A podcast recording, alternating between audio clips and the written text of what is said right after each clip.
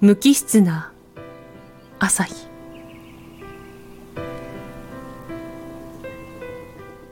目覚めると同時にまるで自分にとっての朝日のような小さな四角い液晶の光を浴びる。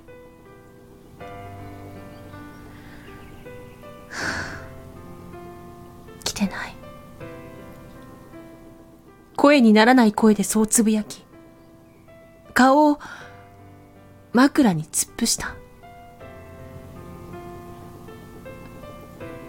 私が一日を始める前に欲しいもの。それは、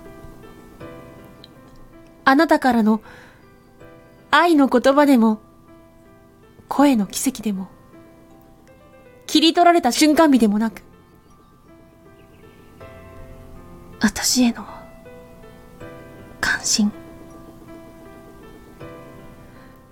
もう何年も何年も前に廃れてしまった SNS の一つを、未だに更新し続ける私。一人、二人とログインしなくなっていく中で、最後に残ったのは、誰でもない、元彼だった。元彼のフォロワーも、誰も更新していない状態で、突然気がついたようにログインの跡が残るのは、私を思い出したという他ならぬ証拠だと考えてもいいのだろうか。来てない。それでも、元彼が私を毎日思い出すわけもなく。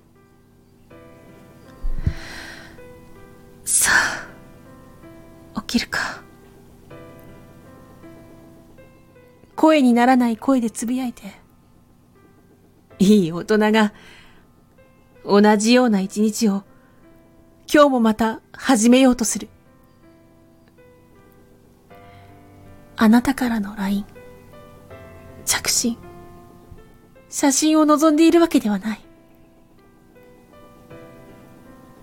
たまには、私を思い出してね。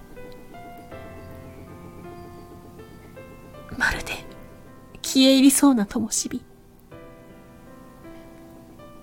液晶の朝日で見えなくなってしまいそうな、最後の、儚い願い。